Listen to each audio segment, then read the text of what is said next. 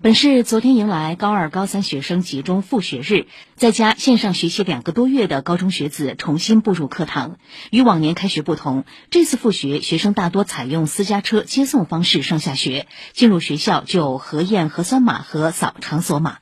为了应对可能产生的部分学校门口上下学时段交通高峰，市公安局交警总队和各区交警支队提前与各级教育部门沟通协作，准确掌握辖区内各所学校的返校复学情况，结合校园周边道路交通情况，科学制定一校一方案，并备足警力进行交通保障。同时，各区交警部门在校门口开辟临时上下课通道，会同学校方加强校门口秩序管理。以上由记者刘婷、通讯员张希、陆伟报道。